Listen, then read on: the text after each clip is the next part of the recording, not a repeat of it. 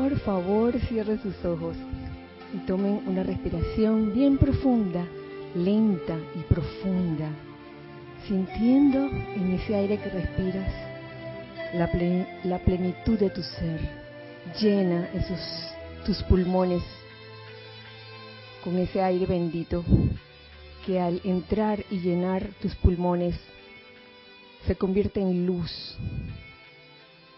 Y de igual forma siente y visualiza cómo ese aire convertido en luz se distribuye por todo tu cuerpo. Siéntete en este momento un ser de luz.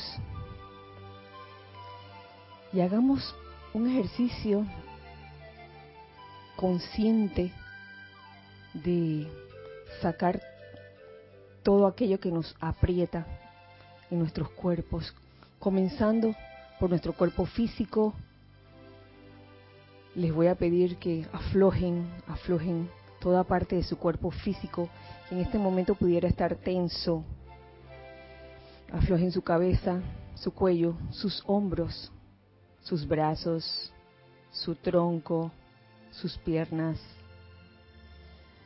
Sientan que al aflojar cada parte de su cuerpo físico, permiten la energía divina fluir libremente.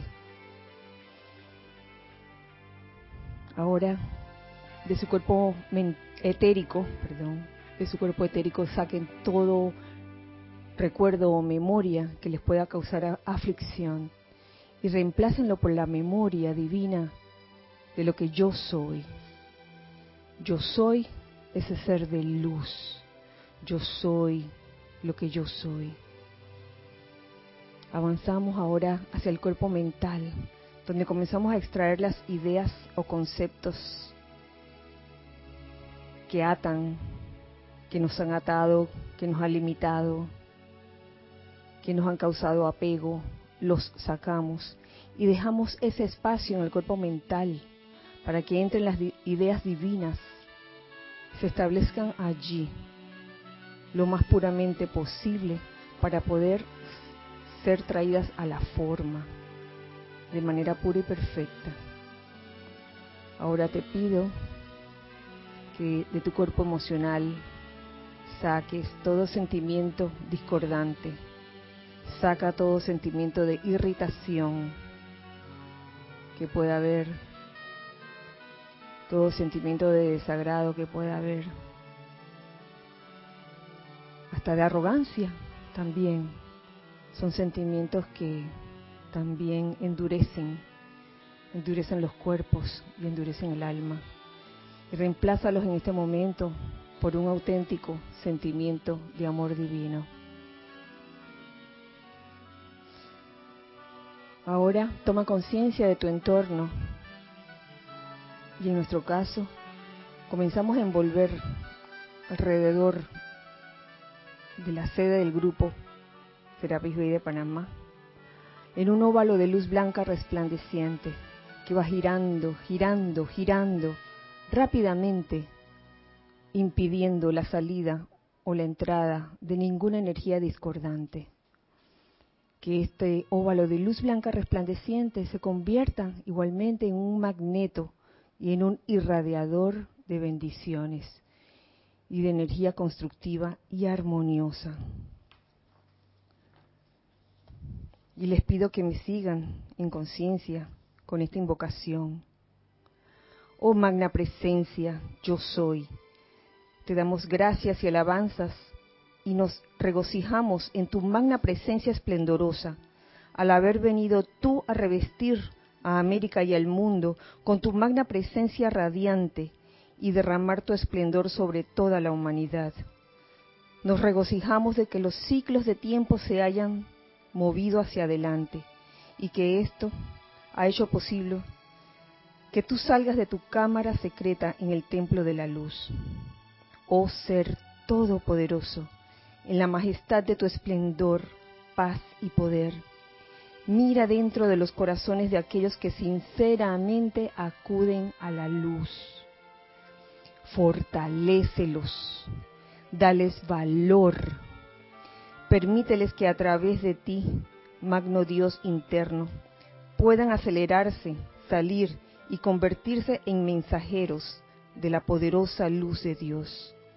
Háblale a los corazones de los hijos de la luz, fortalécelos de manera que puedan pararse y ser sostenidos en tu gran esplendor. Que así sea, amado yo soy. Tomen una respiración y al exhalar abran sus ojos.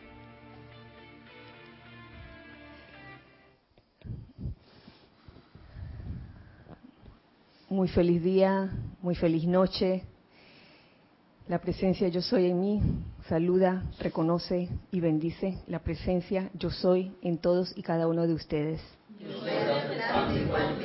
Sean todos bienvenidos a este primer miércoles del año 2020, a este espacio. Eh, ¿Cómo se llama el espacio? Eh, los hijos del uno. Mi nombre es Kira Chan y eh, todos los hijos del uno aquí presentes, a menos que alguien objete, les mandamos un abrazo a los hijos del uno que están del otro lado en este momento sintonizando este espacio hoy día, miércoles 8 de enero del año 2020. Eh, sí, porque este año, en vez de decir 2020, yo creo que me gusta llamarlo el año el año 2020, diría, diríamos aquí, el año de la visión perfecta. Y esa visión perfecta que va más allende de una visión meramente física. Y eso, de eso nos enseña mucho el amado Maestro Ascendido San Germain, quien está entre nosotros como invitado especial en estas primeras líneas de introducción. Em, y la clase de hoy, o el tema de hoy, eh, son los ocho días de oración que vivimos en el año 2019 hasta el día primero de enero del año 2020. Y resulta que una de las primeras cosas que, que sale desde el primer día de oración es eso mismo. Estamos entrando al año 2020. Aquí, no sé si en otros países, pero aquí cuando hablamos de que, ay, tienes visión 2020, se habla de tener una visión clara, una visión perfecta. A ver. Creo que tiene que ver algo con el examen que hacen de visión, ¿verdad? Ah, es como una puntuación. Sí, tienes una vista 2020. De eso se trata. y es como...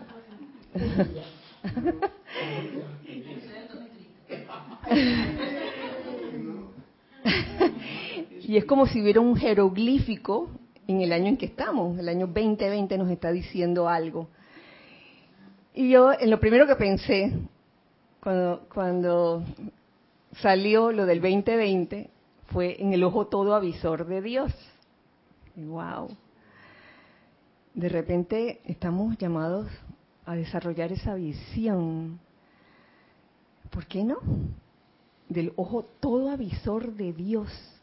Y es que en verdad se dice que nosotros lo tuvimos en algún momento. Cuando nuestra glándula pineal y nuestra glándula pituitaria estaban unidas. Eh, y de eso me acuerdo porque de eso tengo una anécdota que ya he contado varias veces, yo creo que ya ustedes se la saben. La vez que me preguntaron que, era el tercer ojo, me lo preguntaron en, un país que no era este, en una ciudad, yo estaba recién comenzada y me quedé así. Jorge estaba conmigo en esa conferencia, estaba de primeriza, y yo miraba a Jorge hacia lo lejos y Jorge que la, la, la, Chica, arréglate como puedas. y bueno, eso eh, fue de gran aprendizaje para mí. Luego de, esa conferencia me puse a estudiar 20, 20, 20, 20. en qué consistía esa teoría sobre, sobre el famoso tercer ojo. Y así que quiero comenzar esta clase con las palabras del maestro ascendido San Germain. Fíjense, lo hallo, tal vez este conocimiento lo tienen muchos de ustedes, pero es bueno darle como una repasadita. A ver. ¿Explicación? Ah, antes de comenzar, ay, vamos a hacer un paréntesis, perdonen, perdonen, porque hay una explicación que hacer con referente a eh, al live stream. Ahora mismo nos estamos viendo en YouTube, nos estamos viendo en live stream y por Serapis Bay Radio. A ver si. Sí, para todos aquellos que no han podido ver las clases por live stream, sí estamos transmitiendo por live stream, pero lo estamos haciendo a través de un nuevo evento que se llama 2020 clases regulares. Para accederlo tienen que usar el link, el enlace que aparece en el sitio web, que es el enlace de livestream diagonal Serapis Bay TV. Y entonces allí les van a aparecer los dos eventos, el que tiene la Cruz de Malta y un nuevo evento hermoso que tiene las columnas blancas del Templo de Luxor. A partir de ese evento es que estamos transmitiendo en livestream. Si tienen cualquier dificultad, nos escriben y nosotros les mandamos el enlace. Pero de todas formas está en el sitio web. Accediendo a ese enlace, ustedes pueden ir a, al live stream y ver el nuevo evento. Gracias. Gracias, Lorna. Ustedes me dirán que, ay, no, pero yo estoy en, en YouTube ahora mismo. Yo estoy en YouTube ahora mismo, pero en algún momento si falla YouTube, entonces nos vamos al live stream y ya saben por dónde, cómo ir. Comienzo lo que nos trae el amado Maestro Ascendido San Germain acerca del ojo todo avisor. Está en la en Instrucción de un Maestro Ascendido, el libro, creo es el capítulo 21. Y mm, se los leo aquí directamente. Hubo una época en que las glándulas conocidas en la actualidad como la pineal y la pituitaria eran una constituían el ojo todo avisor. El cráneo o estructura cerebral, que era de una sustancia más densa, no era obstáculo alguno para el uso y actividad de este ojo interno, que en realidad miraba en todas direcciones. ¿Se imaginan eso? Para el ojo todo avisor no hay forma que pueda constituirse en un obstáculo para la visión. El ojo todo, avisor es eso, el que todo lo ve, todito hasta lo de uno mismo internamente. En todo momento, el ojo todo avisor tenía la forma de un ojo como se le conoce en la actualidad. La altamente disminuida, disminuida actividad de dicha función causa que ustedes sientan una presencia detrás de ustedes, así como también frente a ustedes. En aquella época anterior, a medida que el alma se sumergía en formas cada vez más densas, requería de la actividad de un arco, como quien dice, mediante el cual las dos actividades en conjunto redujeran la actividad de esta visión interna.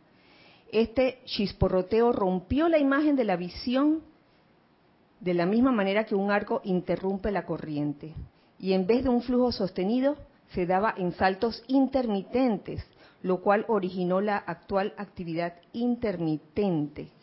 Esto se hizo necesario al llegar la forma externa a cierta densidad que no es sensato explicar ahora. La cuestión fue que la glándula pineal con la pituitaria dejaron de estar unidas y se rompió esa visión interna continua.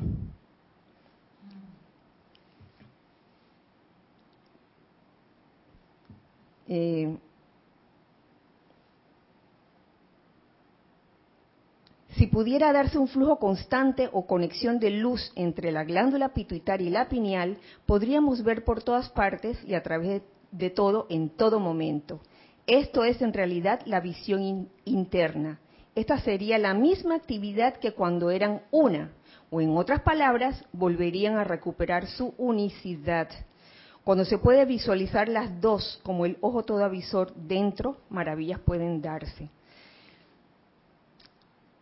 por experiencia, cuando se habla de algo así, lo importante es no solo fijarse en lo que dice la forma, de que, ay, bueno, voy a visualizar mi glándula pineal y mi glándula pituitaria juntas. No se trata solo de eso. Yo creo que eso va más allá. Tiene que ver con, la actitud y, también el proceso de purificación de cada uno. Eh, en este caso, la pulsación entre la glándula pineal y la pituitaria se ha hecho tan frecuente que el flujo es casi continuo. En todas las formas en que se utiliza el poder del ojo todo avisor, la forma del ojo humano se retiene como lo tenemos actualmente. Eh, en cualquier pensamiento al respecto, piensen siempre como el ojo todo avisor, completo, en el tope de la cabeza, ocupando el lugar de las glándulas pineal y pituitaria, o teniendo dentro de sí estos dos órganos. En este ojo interno está la perfecta visión eterna de Dios Todopoderoso. Uy, lo tenemos al alcance. ¿Dónde está la glándula o está en el tope de la cabeza? Las glándulas están como en el medio. Sí, pero... ¿Qué dice la visualización?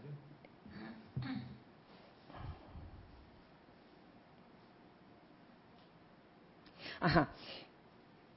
Piensen siempre como el ojo todo avisor, completo, en el tope de la cabeza, porque aquí, ocupando el lugar de las glándulas pineal y pituitaria, pero es que, pero es como una visión no así superficial. Yo diría que, que incluiría las dos, incluiría la posición de las dos glándulas, o teniendo dentro de sí estos dos órganos. Eh,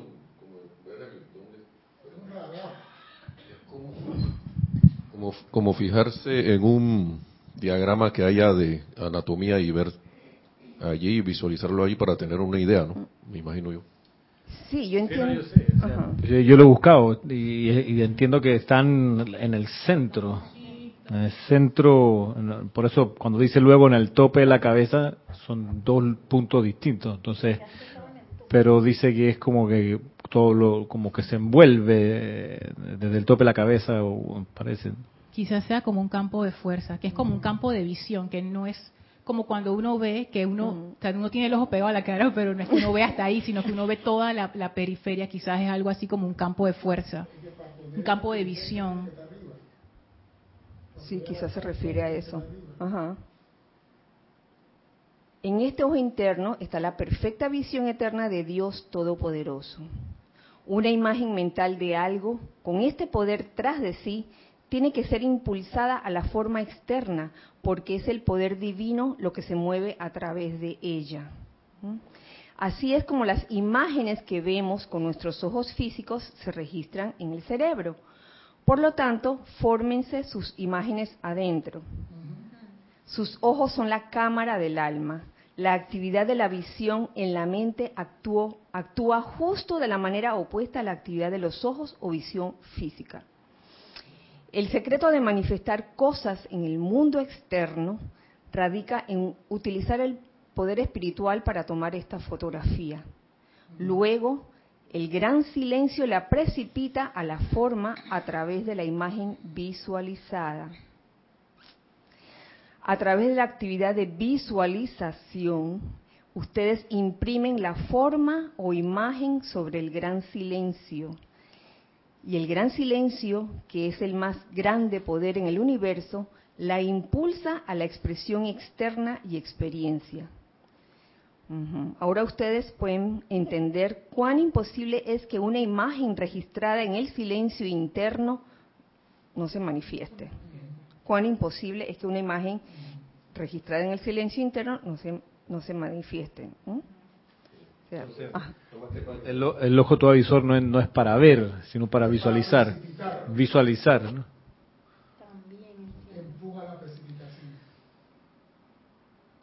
No sabemos, es que, nos pasa porque no tenemos desarrollado el ojo todo avisor. Pues si lo tuviéramos desarrollado estaríamos clarito, porque al principio decía que atraviesa todo, no hay obstáculos para la subvisión.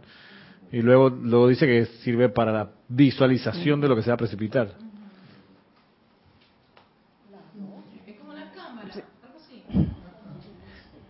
Es un proyector.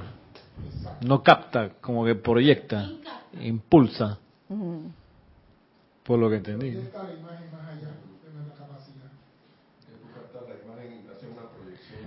O sea, como que los ojos, los ojos, esto de dos, los dos, lo que están, esto, son la cámara que captan, por lo que yo entiendo. Y el ojo todo avisor visualiza y proyecta, no, es positivo. Y es el que lleva a la manifestación. Por eso es importante que cuando visualizamos, visualicemos adentro.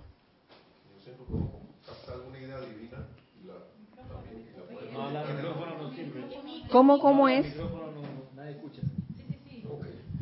Sí, que eh, como que capta un, uno puede captar una idea divina o algo que uno quiera crear y lo proyecta en la mente que es parte, que es la guía para el sentimiento para traer a la forma.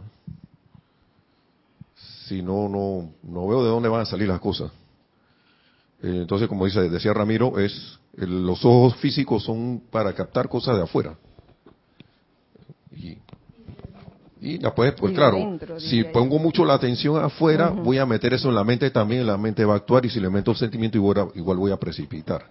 Así que la cosa es la atención donde la tengo puesta. Claro.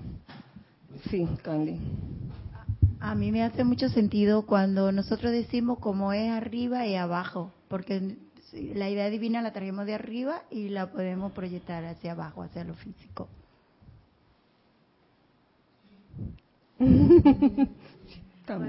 Sí, sí, sí. Sí, sí. Con micrófono. Ah, ¿qué página? 136 y 137. Mm. Eso es sobre eh, el ojo todo avisor. Pero también encuentro ciertas partecitas que hablan de, de la visión interna. La cuestión de del 2020 es lograr una visión en todos los sentidos, siento yo. Fíjense que aquí en, el tema, en el famoso tema de la página 7, eh, que es acerca del verdadero consejero, aquí también el maestro menciona así, en una línea, eh, lo de la visión interna, y dice así, todo aquel que experimente una actividad discordante debería dirigirse a un lugar donde pueda estar en completo silencio y que no se le interrumpa. Luego, haciendo lo mejor que pueda, debe entrar al gran silencio. Oh, tiene algo que ver. Y aquietándose, decir, Magna presencia yo soy, exijo que se me haga conocer la actitud correcta y actividad que yo debo asumir para ajustar y solucionar este problema. Si la respuesta no viene de inmediato, debe volver a entrar todos los días al silencio y continuar exigiendo que se le dé la respuesta divina. Debe exigir también que se le muestre a través de la visión interna todos los detalles que deben ejecutarse, que de alguna forma se, te develan. Entonces de repente, posiblemente, cuando menos lo espere, entrará a su conciencia externa la solución totalmente incuestionable al problema o situación que le estaba aquejando. Pudiera ser también que el efecto de esta visión perfecta no es solo de afuera hacia adentro, sino de adentro hacia afuera. Kira. Sí en realidad la visión que tenemos, aunque creemos que estamos viendo de afuera para adentro, siempre estamos viendo de adentro para afuera. El que ve es uno adentro. Eso es algo que la gente no lo tiene en RAM, pero en realidad es así. Si yo cierro los ojos, no veo. Lo de fuera es un reflejo que me da lo que yo tengo dentro que puede ver. Y tenemos este mecanismo a través de los ojos, los dos, para lo físico. Pero el ojo interno, en realidad, es otro desarrollo, es donde está todo el meollo. Y es una forma, yo lo capto como una forma visual para indicarnos algo que la mente no tiene nada que hacer. Porque cuando entras en el gran silencio es porque se ha callado la mente. Y no podemos comprender con la mente porque la mente mete mucho ruido, o la parte intelectual, eso que va mucho más allá de la mente, o sea, que tiene que detenerse. Como decía ella, eh, como es arriba es abajo, pero arriba no es más que vibración. La vibración interna llega a tal nivel que entonces se percibe esta visión interna de la que está hablando y entonces es cuando uno puede realmente experimentar. Esto no es mental, no es intelectual, es experiencia. Que a cada quien le, le toca experimentar. Ajá. Y luego me voy ya para finalizar este asunto de la visión perfecta a otro tema que toca el amado Maestro Ascendido Saint Germain sobre las cuerdas de arpa del alma. Tema que escuché parte de él el, el jueves pasado en la clase de Erika. Y allí, allí lo menciona, mencionan algo así como muy sutil, que me hace pensar que hoy debe haber una relación entre ese ojo avisor, como lo, ponen, de que la unión entre la pituitaria y la pineal, y esto que, que les voy a leer, dice. Eh, me gustaría sugerirles que aquellos que puedan hacerlo visualicen estas dos cuerdas de arpa del alma conectadas a la base de la espina dorsal en un extremo y en el otro conectadas a la glándula pineal en el cerebro. Entonces, me pregunto yo, ¿habrá alguna relación en eso? Definitivamente. ¿Mm? Son dos cuerdas, dos cuerdas de arpa del alma eh, es una forma como muy poética de llamar a dos, dos energías que salen, una de color rosa y otra de color azul. La cuerda rosa que transmite un poderoso amor divino a través de la corriente positiva y la cuerda azul, la corriente negativa, sostiene la forma externa en un equilibrio divino. El conocimiento de esto y su uso, que es y será dado, les permitirá sostener conscientemente un equilibrio sereno y sostenido en la contemplación externa de la presencia interna. Entonces es bueno tener como es bueno como tener estos detalles guardados. Si no tenemos la explicación plena en estos momentos, yo sé que cada uno, el, que esté interesado, podrá experimentar con esto, de, que, wow, ¿cómo, ¿cómo se visualiza la glándula, la unión entre la glándula pituitaria y la glándula pineal? Y pensar que anteriormente sí estaban unidas, pero por ciertas razones eso esa unión dejó de ser. Ah, todo esto en aras de hacer de este año un año 2020, de visión perfecta. Sí, Nelson. Que de hecho el maestro empieza a escribir eso desde Misterios Develados, allí, que, tal lo que es la verdadera visualización. Y, y, no llega hasta allá, me imagino, por alguna razón, ¿no? No llega hasta estos detalles en ese libro, pero sí le dice que el estudiante que lo haga e insista en eso va a tener resultados le da importancia a la, visualización. Al mismo proceso que le explica allí. No va este detalle, me imagino que ahora va este detalle porque a lo mejor en ese momento alguien más experimentó y que bueno, es hora de darle más detalle a la gente o alguien a lo mejor lo captaba con este tipo de detalles que me imagino que habrán más, pero todo es con fe, ¿no? claro. Entonces ya vemos la importancia de la visualización en actividades ceremoniales no solo la respiración rítmica, la visualización, sino también los decretos, todo, todo es importante. Todo es importante. Otra cosa importante que, que se dio en estos ocho días de oración, que se puede decir que se implementó por vez primera, si bien antes se había hecho, eh, eh, fue la invocación los ángeles haciendo o dedicando cada día a un servicio de amor por los ángeles, dependiendo del día, recibiendo entonces, magnetizando eh, la radiación angélica, junto con el miembro del tribunal kármico que tocaba ese día. Esto fue muy especial, ya que si hay algo que, que son los ángeles, son sentimientos. Y que, ah, pero sentimientos de amor. Y que eso es lo que va a atraer a los ángeles, a la hueste angélica. Y que si uno en un momento dado carece de esos, carece de esos sentimientos, pues mm, no esperemos atraer a los ángeles de otra forma, ¿no? en otras palabras, nos conectamos con la evolución angélica a través de los sentimientos. Así de sencillo. En todo esto, y para comenzar con el primer día, siento que fue necesario un balance.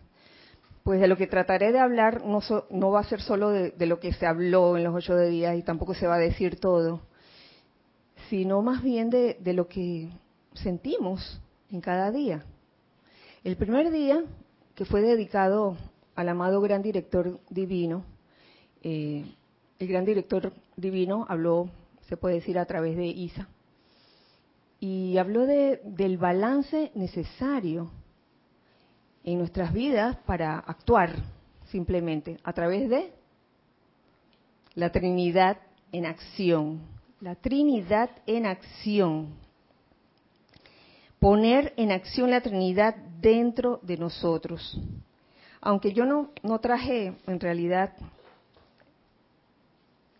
libro en, para todos los casos, en este caso sí porque creo que vale la pena compartir con ustedes aquí las palabras del amado gran director divino. Dice así, actualmente, y si alguien quiere comentar algo, por favor, este, no se apenen y háganlo. Actualmente, a fin de aliviar a la humanidad de los errores del pasado, el amado Saint Germain ha puesto de manifiesto esta enseñanza y la imagen del ojo, oye, la imagen del ojo ante ustedes, de su propia presencia de Dios, lo cual compele al amor, a la sabiduría y al poder a actuar en perfecto equilibrio al hacer ustedes el llamado a la presencia yo soy. Ya verán cuán constante y definitiva esto ha hecho la acción equilibrada de la vida en ustedes y su mundo. Sin esto, sin esta acción equilibrada de la Trinidad, solo lograrán resultados parciales porque les faltará uno o dos elementos, ya sea si nada más actúan con amor divino y les falta, por ejemplo, el discernimiento y el poder divino, o, nada más actúan con discernimiento y les falta amor o poder y así. Pero hoy en día en, el llamado a su presencia, no puede faltar nada en el resultado total y en lo completo de lo que ustedes requieren. Al entender esto, verán cuán evidente es y con ello vendrán una facilidad, un reposo y una confianza en sus sentimientos que no habían experimentado antes. Con ello, con que ello con poner en acción la Trinidad en todo momento. No basta con uno solo de los de las cualidades de la Trinidad, tienen que ser las tres juntas. llama doble, no, llama doble. llama mono. es menester que sea llama triple.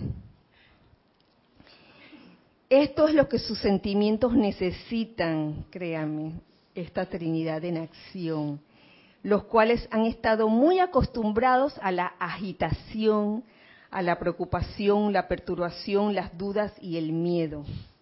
Oh sí, los sentimientos perturbados han actuado mil veces en ocasiones en que ustedes ni se imaginan.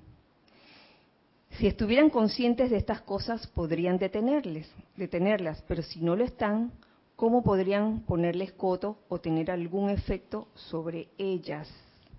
Entonces, es importante mm, en esta comprensión de la ley, de la presencia yo soy, eh, tener y escoger a la misma Trinidad en acción, como lo dice el director divino, a través de su forma física, la cual es invocada desde su presencia y constituye una vez más la actividad equilibrante.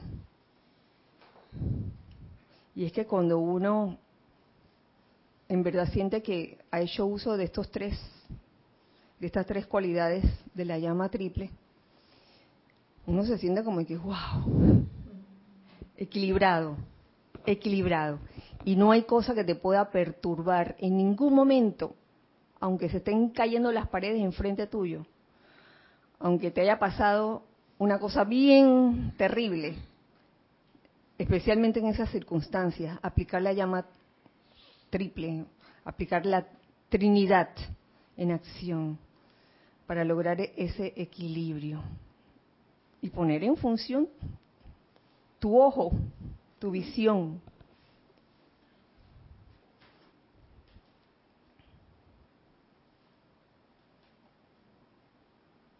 Por otro lado,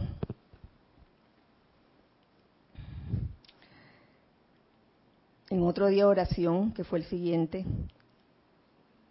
le tocaba a Palas Atenea, a la amada señora Palas Atenea. Eh, y Lorna honra a la amada Palas Atenea y a la verdad a través de una enseñanza que nos trae la amada Madre María, que trata de, magnificar el bien en todo momento, y comienza con la pregunta, oye, ¿por qué magnificamos la apariencia? ¿Por qué muchas veces escogemos magnificar la apariencia en vez de magnificar el bien? Ese fue un entrenamiento que ella pues le dio a su hijo Jesús en aquellos tiempos. Cada vez que, que al maestro Jesús le pasaba algo, pues ella, bueno, vamos a magnificar al Señor en esta ocasión, en esta situación. Y esto nos sirve en la vida diaria para aprender a magnificar el bien en todo momento, para aprender a magnificar la presencia. Yo soy en vez de magnificar eso que nos está aquejando. Y créanme, hay mucho que aprender de eso. Esta enseñanza, recuerdo haberla leído y hasta dado hace mucho tiempo, muchos años. Sin embargo, mm, en estos ocho días que se dieron, fueron de gran oportunidad como que las situaciones salían, ¿no? Bueno, ¿vas a magnificar el bien o no? Escoge. Y eso siempre va a ser un asunto de escogencia. Y una, de las cosas que me gustó, que también se dio en, ese, en ese día de oración, fue que ese entrenamiento se debe dar de una forma eh, agradable, entretenida, no como de que, ay, voy a tener que magnificar el bien. Qué tedioso. Nada de tedioso. Entonces, parece mentira, pero cuando uno no ha, no ha superado una situación o no, ha, o no ha superado esto de que uno sigue magnificando la apariencia en vez del bien, se te van a seguir presentando las situaciones, por pequeñas que sean, que te puedan sacar de quicio. Pero si uno está bien, bien parado, como quien dice, y está con su Trinidad en acción en todo momento, oye, quiero magnificar el bien, escojo magnificar el bien en esta situación. Y a la apariencia le digo, mira, fuera de aquí, fuera de aquí. Yo solo quiero y veo la solución. Y, es, y en ese quiero y veo la solución es que aprendo a visualizar adentro eso que quiero ver, eso constructivo que quiero ver resuelto ya. ¿Tú querías decir algo? Sí, esto que estás diciendo me recuerda a un punto mm, que tiene que ver conexión con lo que has dicho antes, ¿no? La visión externa, lo que vemos afuera, como pasa por nuestro intelecto, es lo que creemos que es la verdad, que es lo que existe, y por eso lo magnificamos. Yo pienso que la Madre María cuando pasó por Egipto, y el niño era pequeño, tuvieron una buena iniciación allí que le permitió comprender lo de morir y resucitar y ver con el ojo interno también. Por eso ella sabía magnificar no las apariencias, sino lo que se ve con el ojo todo, visor interno. Ahí hay un, un reto grande porque es que lo que vemos con los ojos externos, rápidamente la mente nos hace la división. Y al hacer la división, ya juzgamos y ya entonces no podemos ver perfección. Y entonces es más fácil magnificar la apariencia que la verdad, que es la que uno puede ver solamente con el ojo interno. Y yo pienso que la Madre María lo tenía clarito. Sí, y, por eso tocaba escuchar esta enseñanza ese día en nombre de la verdad, que es la señora Palas Atenea, diosa de la verdad. ¿Quiero magnificar una mentira o quiero magnificar la verdad? Y algo que, que me llamó la atención de ese día también es que en el discurso previo de Palas Atenea antes de introducir a la Madre María, Palas Atenea decía que si uno comprendía lo que era la unicidad, o sea, que Dios estaba en todo y en todos, que uno avanzaría con pasos agigantados en su evolución. Entonces está conectado con lo que decía Carlos, que es parte del quinto rayo esa capacidad de poder ver detrás del disfraz. Eso es como que cada vez que yo escojo magnificar el bien, yo estoy viendo la verdad en esa situación. Entonces, parece una práctica sencilla y hasta tontita, pero en realidad es una práctica poderosa que yo siento que lo lleva a uno eventualmente a realizar lo que la verdad es, que es esa unicidad detrás de toda vida, que es lo que realmente te libera, la verdad que te libera. Claro. Y, teniendo este tipo de comprensión, te voy a decir, en todas, se aplica en toda situación, sobre todo en, toda situación aparentemente discordante. Por más terrible que sea, cuando uno se entrena para, para agradablemente magnificar el bien, eh, de alguna otra forma algo, algo se te abre aquí adentro que te hace comprender por qué sucedieron las cosas como sucedieron. Y si no las comprende es porque todavía estás empecinado de que no, pero es que en verdad esto sucedió, mira lo que me pasó, ay, no sé qué. pero cuando abres, abres tu visión, te abres a la oportunidad de, de poder ver el bien en toda situación, aunque parezca realmente un desastre, mm, entonces podrás lograr, mucho.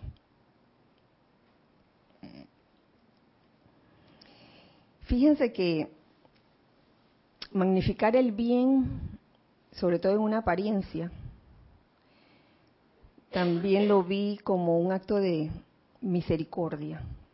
Y por eso es que al día siguiente Lady Kuan tenía la palabra a través de Nereida. Sí, la misericordia, que es siempre más bondad. Más bondad que justicia, que lo que la justicia requiere. Es siempre como más, es dar más. Y ese día también se, se unió ese, esa idea de la misericordia, ese sentimiento de misericordia con la conciencia de opulencia que tocaba ese día, porque fue un viernes.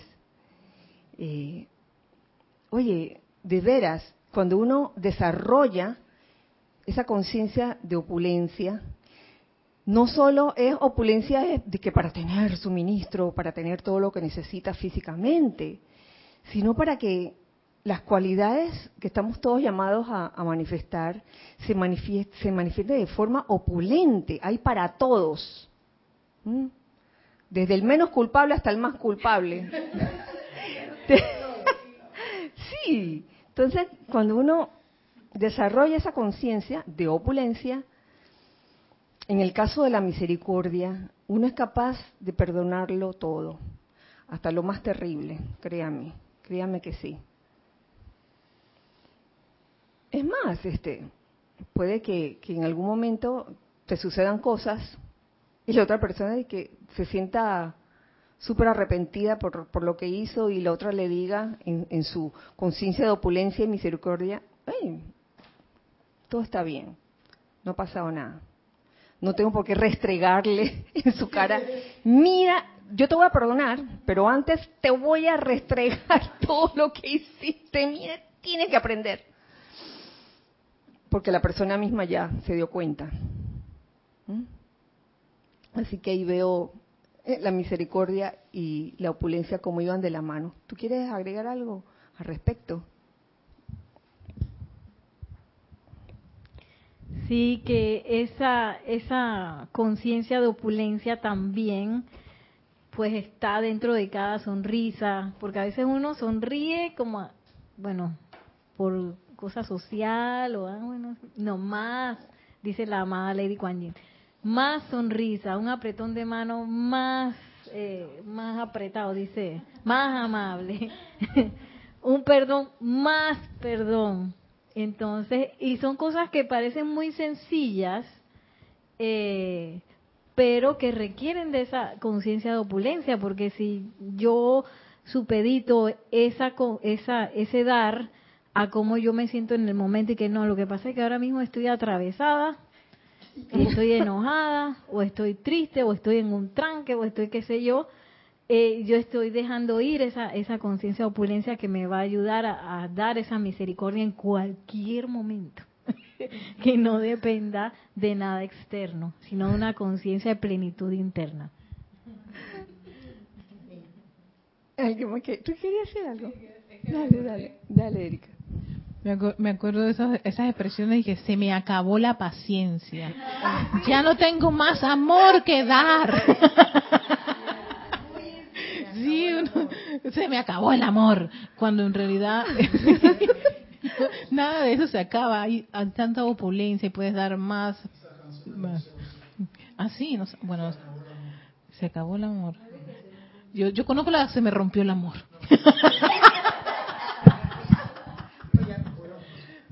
de tanto usarlo.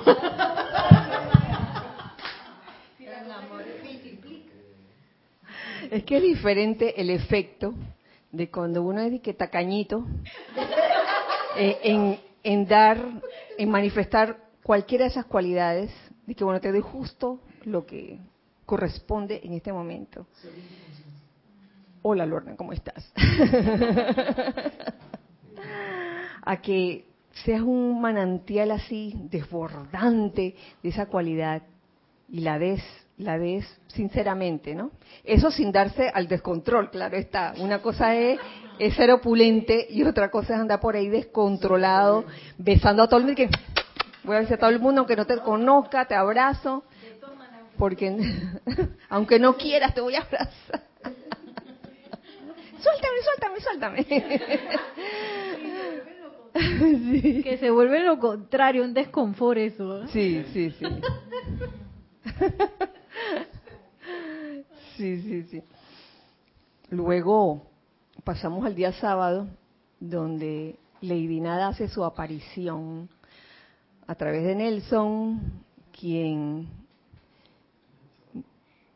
nos habla de la sencillez de Lady Nada, de lo breve que son sus palabras, pero que cuán profundas son. Sobre todo el hecho de convertirse en un magneto de amor y es que una manera de, también magnificar el bien, magnificar el bien, es amar el patrón, el patrón divino en el corazón de otro, de, de otra persona, sobre todo si esa persona, si con esa persona tienes alguna fricción. Amar la chispa divina en ese ser, a pesar de, cualquier cosa que te esté molestando es magnificar el bien, fíjense. Amarla de verdad. No es, no es nada más decirle te amo, sino amarla. Eh, y como decía Lady Nada, a través de Nelson, es fácil amar la naturaleza. Uh, eso es facilísimo, ¿sí o no? ¿Verdad, Nelson? Fácil amar la naturaleza, eh, pero de igual forma, nos dice Nada, podemos amar también a otros seres humanos. Y aquí se los digo este, literalmente como, como lo dice Nada, disfrutando de los tímidos retoños que emana del corazón humano que busca la luz, esforzándose por pasar por la turbulencia del aura con la esperanza del poder magnético del amor de alguna parte de la vida que le dé fuerza y vitalidad a esos primeros esfuerzos. Wow. hay quienes eh, son esos tímidos retoños que no saben cómo sacar esa luz que llevan dentro y anhelan en ese momento que venga un magneto de amor y les ayude y les impulse también a ellos a, a ellos convertirse en magnetos de amor. Eso es más o menos lo que capté de esa clase. Si tú quieres decir algo, con mucho gusto. Y si no, nada más que. Me vino una idea con eso, con lo de la visión perfecta, de que esa es la visión perfecta. Mirar el, eso, empezar desde de salida a ver ese retoño allí. Porque la, en la, visión, la facultad de visión, como bien misterio, el misterio de velado es, la, la, la visualización es la, la, la, cualidad divina de la visión de Dios. Y Dios no ve imperfección. Y es como me deja pensando mucho eso, porque, porque uno está visualizando para precipitar. Pero que vos quiero precipitar esto, pero entonces, ¿por qué ahí visualizo para precipitar el bien en mi hermano? Si ya está allí. Wow, eso está, bueno. no, no lo había visto así. Luego, Ajá, sí, sí, Es que eso me dejó pensando, porque exacto, eso es un ejercicio de, de, visualización, de perdón, de precipitación, en donde activamente, al poner mi atención en ese corazón, en esa llama triple, en ese bien, oye, cosas florecen ahí, se florece eso. Eso es bien poderoso. Eso es otro tipo de magia. Eso es otra, eso es otro nivel. Eso es más allá de precipitar cosas. Esto es literalmente precipitar a Dios a través de una persona. yo, no, yo, no, veo algo más poderoso que eso. Porque es Dios en acción. Porque la sustancia inanimada, que es lo que uno precipita con las cosas, eso no va a hacer nada. Pero un ser autoconsciente que está manifestando esa plenitud de la presencia de Dios, y que uno pueda ayudar a abrir esa puerta para que esa luz salga, eso eso es liberación también. No solamente es una visión perfecta, sino es la liberación de Dios a través de uno. O sea, que así como, wow. Por, por, eso, cuando uno, o cuando alguien te pide algo físico, y tú se lo das, no es tanto la cosa física que le das, sino ¿Cómo se lo estás dando? ¿Qué estoy dando realmente? La cosa física es lo de menos. La cosa física se lo da y punto. Y que toma ahí tu cuara, toma ahí tu lata de leche clean y no me molestes más. Oye, pero otra cosa es con qué sentimiento estás acompañando eso. Y a veces sin dar nada físico, das el sentimiento. Oye, esto está bien angélico. la importancia del sentimiento en lo que das. Por eso es que a veces las palabras, uno a veces puede decir muchas palabras, pero si no están acompañadas del sentimiento, se siente, se siente, se siente la cosa, ¿no? sí, por, eso eh, una cosa que yo veo es que para poder ver esa llama triple, para poder ver esa precipitación de, esa luz en el otro ser, esa es la puerta que me está haciendo a mí ver primero la mía, ya que si no lo estaría viendo con los ojos externos. Y para poder realizar eso, hacerlo real, uno tiene que haberlo sentido dentro, ya que de lo contrario es una cuestión solamente intelectual. Que es bonito, que está bien, pero que no no va a lo profundo. Lo profundo de esto es que cuando ves a tu hermano, en la luz de tu hermano, es porque sabes que tú eres luz también. Y en ese momento la magia tiene un poder que es el poder de esa magia de, de- de comprender la unidad, no de comprender la dualidad, que la dualidad sabemos que siempre la hace nuestra parte intelectual, ya que el ser no ve dualidad. Claro. Sí, e- y en cada, cada detalle cuenta, aunque no lo crean. Se me ocurren muchas situaciones en este momento, desde recibir a una persona que te está tocando la puerta o que te está llamando. La pregunta es, ¿en verdad la vemos como uno contigo en ese momento? ¿O lo estamos viendo como de que, ah, ya me viene a llamar esta persona porque me llamó? ¿Cómo la vas a recibir? ¿Lo vas a recibir como si fuera el presidente de la República? ¿O lo vas a recibir como si fuera el barrendero de la casa? Ajá, ahí está, ahí está. Y, ay, yo soy, yo practico la unicidad y no sé qué. Entonces comenzamos a hacer diferencias. oh, ¿tú quieres decir algo? A ver, Nere. Que caí en la cuenta que ese proceso de, de la visión, de visualización y también de proyección de la atención es el proceso de magnificación. Donde yo decido a través del amor, tú sabes que yo no voy a magnificar la ilusión de nuevo, o, no voy a- a magnificar a través de esa atención que es un rayo que está tirando, bueno, no sé si está tirando, pero está lanzando rayos de luz, de magnificación. Voy a renunciar porque sí, ¿por qué? Por amor, por amor al amor y, y, y me voy a decidir por magnificar esas raíces, por magnificar esa, esa verdad que es el santo ser Cristo, que es santo ser crístico que es Dios. Y, y me encanta porque se, ahora se, bueno, yo lo percibo un poco más claro, que es a través de esa visión controlada, que es la, la atención, que se proyecta esa magnificación. Controlada.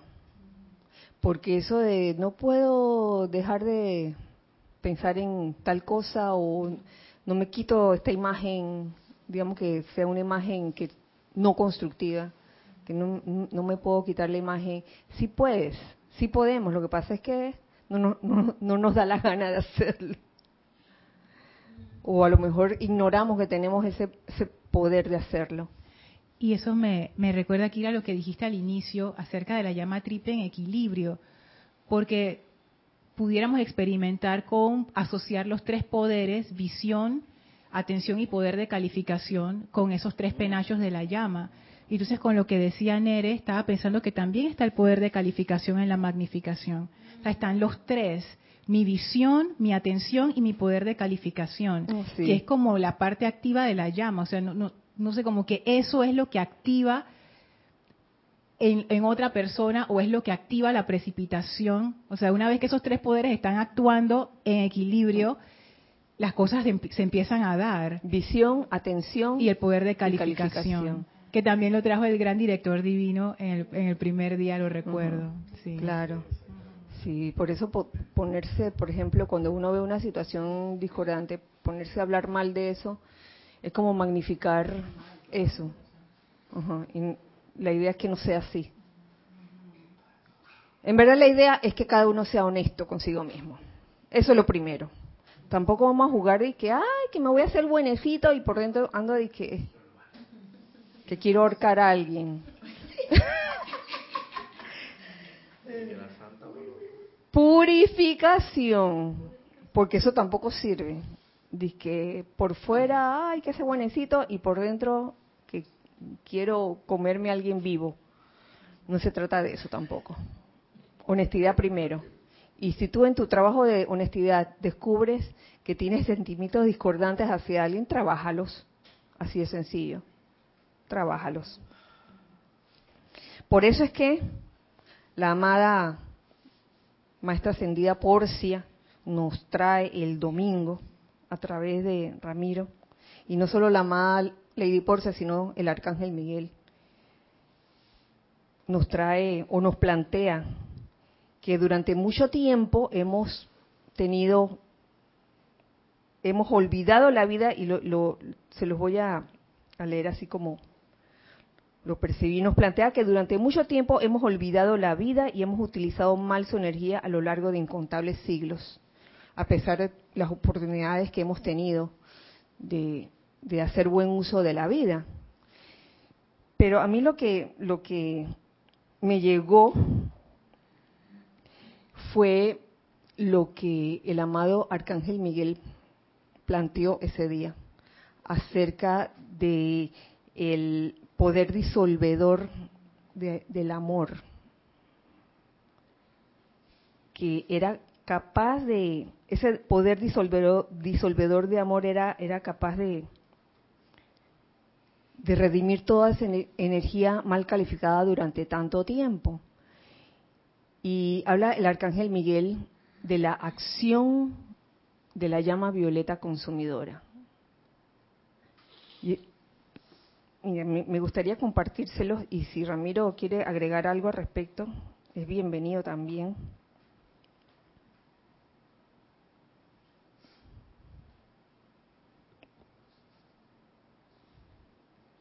Ajá.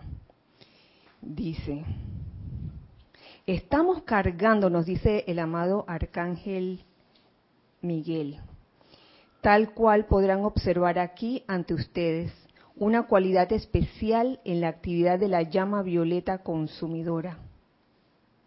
La estamos cargando esta noche por primera vez, con el poder disolvedor de amor divino. ¿Aceptará cada uno de ustedes su actividad, presencia y poder en sí y en su mundo? Al grado que hagan esto, estarán en capacidad de autoliberarse de toda irritación, crítica, condenación y juicio, toda vez que esos sentimientos constituyen lo más peligroso que hay para el cuerpo estudiantil hoy en día. La gente permite que, tontas cositas humanas la irrite y la perturbe, y entonces comienza a resolver esas actividades discordantes y a pasar juicio sobre los grandes seres de luz. Eso es infantil e insensato, nos dice aquí el amado Arcángel Miguel. Eh, algo más tiene que hacerse para ayudarlos a autoliberarse y eso es lo que hemos provisto esta noche. Esta es una actividad que nunca antes se ha conocido en la Tierra.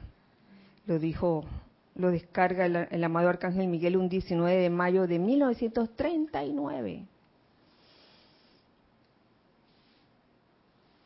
En verdad yo lo que sentí ese, ese día fue el ímpetu del amado Arcángel Miguel, la fuerza, dice Arcángel Miguel, para impulsar a ese poder disolvedor del amor a manifestarse en cada uno de nosotros. No sé si tú quieres agregar algo a eso.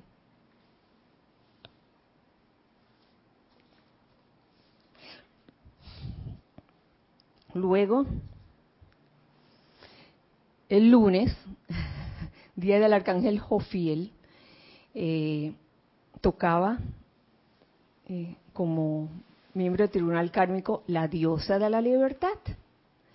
Erika honra a la amada diosa de la libertad con una enseñanza del amado Pablo el Veneciano, que también quiero compartir con ustedes.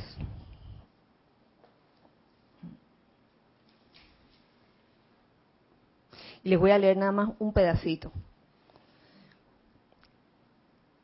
Cada hombre hace con la oportunidad lo que mediante su propio libre albedrío escoge hacer. De manera que cuando se le da libertad, recuerden que mediante dicha libertad podrán desarrollar liberación divina o maestría divina. O podrán escoger no atraer esos poderes dentro del corazón de la presencia. Cada uno escoge lo que quiere. Está, en eso consiste la libertad. Desarrollar liberación divina o maestría o podrán no escogerlos. Y aunque estén en plena libertad de tener todo lo que el cielo contiene, podrán aún así permanecer en la esclavitud. Mm, oh. Fíjense. ¿Y cómo hace mm, este, este match o este juego con, con lo que traía el, el arcángel Jofiel, que nos insta o nos invitó ese día a todos a ser creadores. A ser creadores, a tener esa libertad para crear, de que todos la tenemos. Y no solo eso, sino sentir ese regocijo y felicidad de simplemente ser creadores. ¿Tú querías agregar algo a eso? Tampoco. Oye, está clarito como el agua. Oye, esto ha sido una síntesis. Y ya para finalizar, finalizamos con el Elohim Vista que tocó el martes a través de Roberto, en donde en alguna parte eh, Roberto menciona la responsabilidad para con el prójimo, si no me equivoco, ¿verdad? A ver qué nos dice. Y también les voy a leer un pedacito que considero yo que sintetiza lo que, lo que ese día se dio. Y es como el cierre, ¿no? Ya de, los, los siete días. Consideremos hoy la obligación que ustedes tienen para con su prójimo y sus asociados. Si le envían radiación inarmoniosa a otros, entonces en alguna medida ustedes serán responsables por la imperfección que puede estar gobernándolos a ellos el, estar magnificando la apariencia en otros, en vez de ayudar a la persona. O sea que de lo que estábamos hablando es el caso contrario de lo que propone la maestra ascendida Lady Nada. O sea, ese es el efecto contrario, como que nos mostraron los dos efectos. El efecto de magnificar el bien a través de los tres poderes y qué pasa ah. cuando yo uso esos tres poderes para magnificar el mal. Entonces, ¿qué, ¿qué, va a pasar? Seremos responsables por la imperfección que les pueda que le causa a la otra persona y que me va a rebotar y a uno mismo también. a uno mismo y al y al otro también. Entonces oh el Elohim vista ojo ojo. Esta es una de las razones de por qué los grandes seres le han pedido a los estudiantes que mantengan el autocontrol y que permanezcan libres de toda crítica, condenación, juicio, odio, ira, envidia, resentimiento o lo que sea. Porque ustedes son responsables, amados míos. Y cierra, cierra esa etapa con el servicio de los ángeles de amor divino. Con el poder disolvedor del amor, que es capaz realmente de eliminar, de transmutar, toda, todos esos sentimientos discordantes, todos esos sentimientos que, que causan aflicción en un momento dado. Así que estos han sido los días de oración. Nos hemos pasado de la hora. Muchas gracias por su sintonía, por escuchar la clase en el día de hoy, o si no en diferido. Si no tienen más nada que agregar, nos despedimos por el momento. Este fin de semana no, no hay nada así en transmisión en vivo. En transmisión en vivo. así que bueno, los espero el próximo miércoles a la misma hora y por el mismo canal, deseando que el amado Maestro Ascendido Saint Germain nos cubra con su radiación, con esa llama de liberación que sale de su corazón, que nos permea a todos y sintamos todos ese deseo de ser liberados y de liberar a otros. Que así sea y así es. Mm. Sí, recuerden siempre entonces que somos uno para todos. Y todos para uno. Gracias, Dios les bendice.